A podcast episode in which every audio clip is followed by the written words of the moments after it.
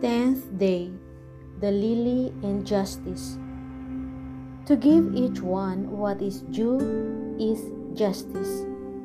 It has its companions religion, prayer, piety, respect, gratitude, veracity, liberality, and as essential parts, the commutative and distributive justice.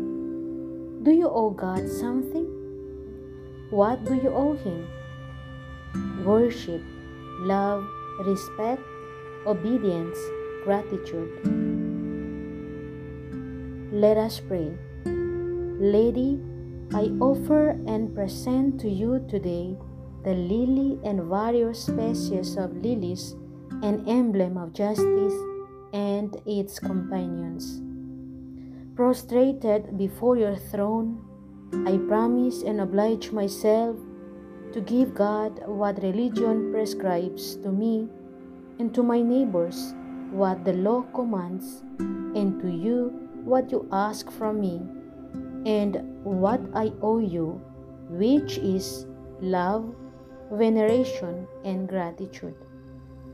Accept my offering, receive, Lady, my flower, as sign of my uprightness and of justice.